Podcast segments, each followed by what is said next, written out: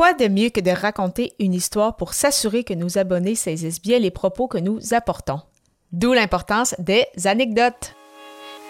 Les médias sociaux en affaires est votre rendez-vous hebdomadaire pour en connaître davantage sur les différents réseaux sociaux et les plateformes de création de contenu dans un contexte d'affaires. Chaque semaine, je, Amélie de Lebel, répondrai à une question thématique qui vous permettra d'appliquer concrètement ces conseils pour votre entreprise. C'est parti! Salut et bienvenue sur les médias sociaux en affaires, épisode 147, alors qu'aujourd'hui je réponds à la question comment se servir de nos anecdotes pour créer du contenu?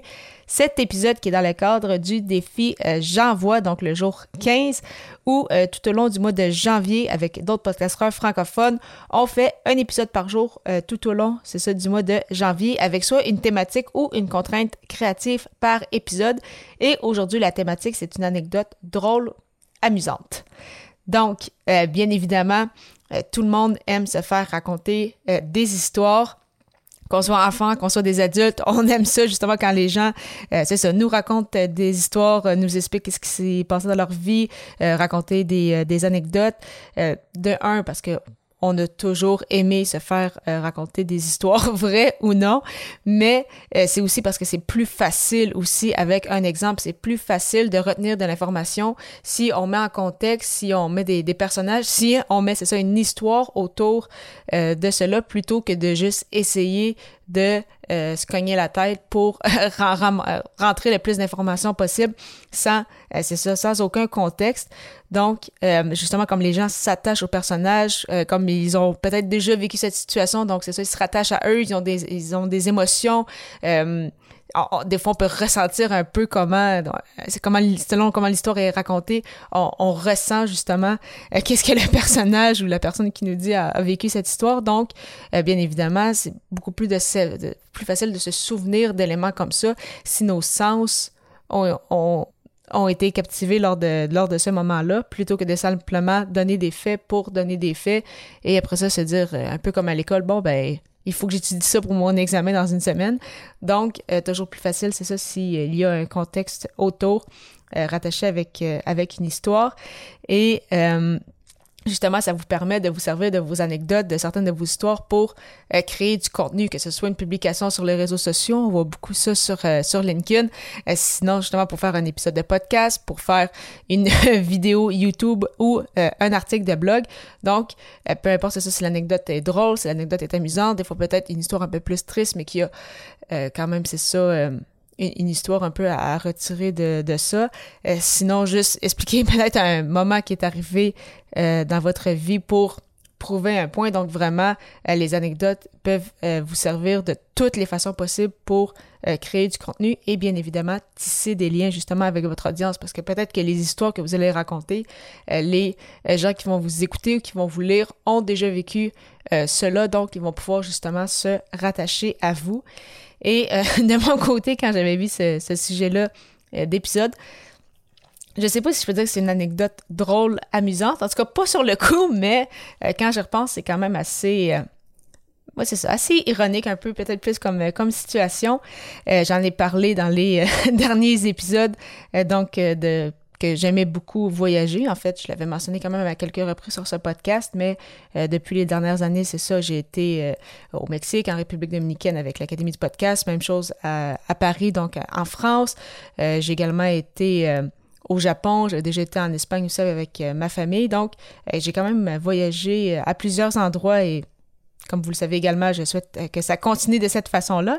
Et je suis quand même une personne assez organisée dans la vie, quand même très bien structurée et euh, je prends beaucoup de choses en note avec mon agenda. Donc, si justement je dois euh, planifier un travail, si je dois euh, planifier des rendez-vous, planifier des voyages, bien évidemment, je mets tout ça dans mon agenda pour m'assurer que tout se passe bien. Et même quand j'étais à l'université, c'était la, même chose. Si on devait remettre un travail de session à la fin du mois de novembre, probablement qu'au début du mois, il était déjà remis si ce n'était pas avant. Donc, c'est ça. Je suis quand même une personne assez, euh, assez structurée, donc assez à jour.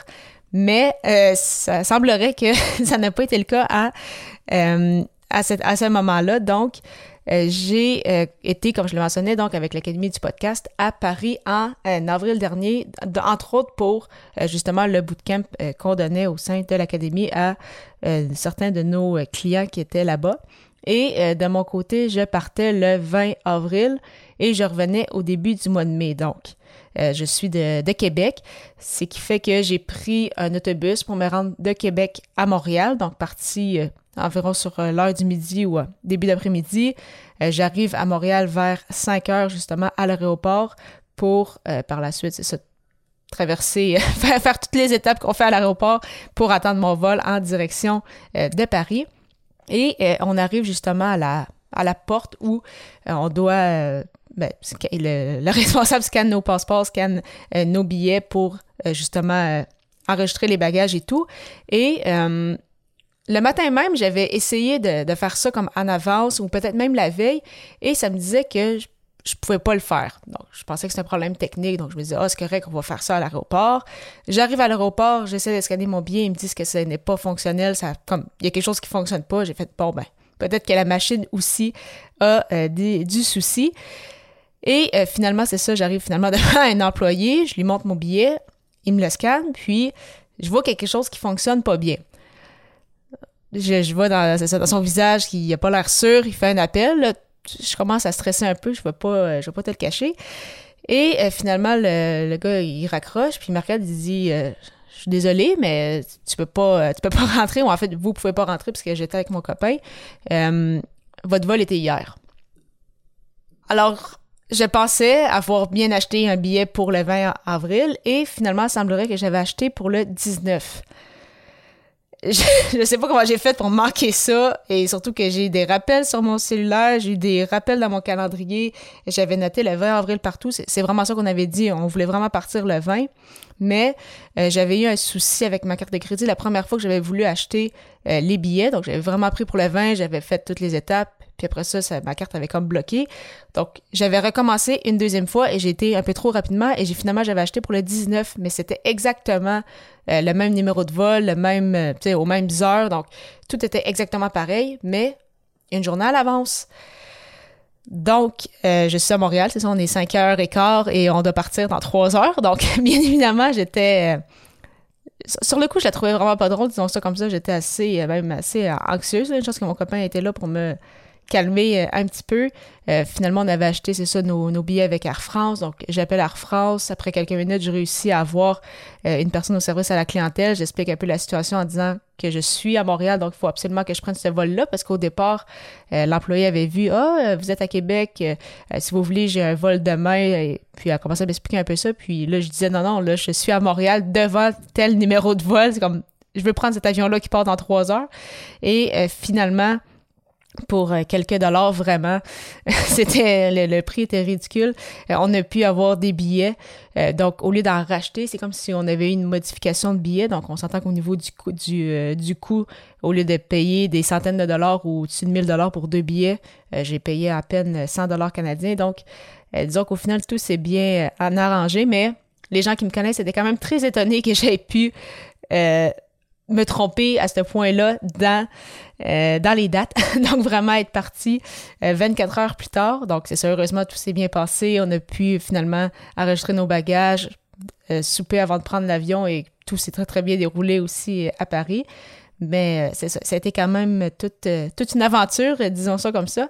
Présentement, je le, je le prends un peu à la blague, mais c'est ça. Sur le coup, c'était un peu, un peu moins drôle. Et ça, ça devient un peu, en fait, un, running gag, comme on dit, au sein, au sein de l'académie. Donc, je m'étais assurée pour la République de partir, euh, en République dominicaine, de partir au, bon moment et le tout s'est bien déroulé. Donc, euh, on apprend quand même de tout ça. Maintenant, je double vérifie quand euh, je prends des choses en note, des rendez-vous et tout. Mais c'est ça, comme quoi on n'est jamais à l'abri d'une erreur, mais celle-ci était quand même était quand même pas pire. Heureusement, ça s'est bien, bien terminé. Et toi, de ton côté, est-ce que tu as aussi une anecdote drôle, amusante qui t'est arrivée récemment? Si oui, simplement me le mentionner en m'écrivant un courriel au Amélie Trédino de Lebel 31 hotmail.ca.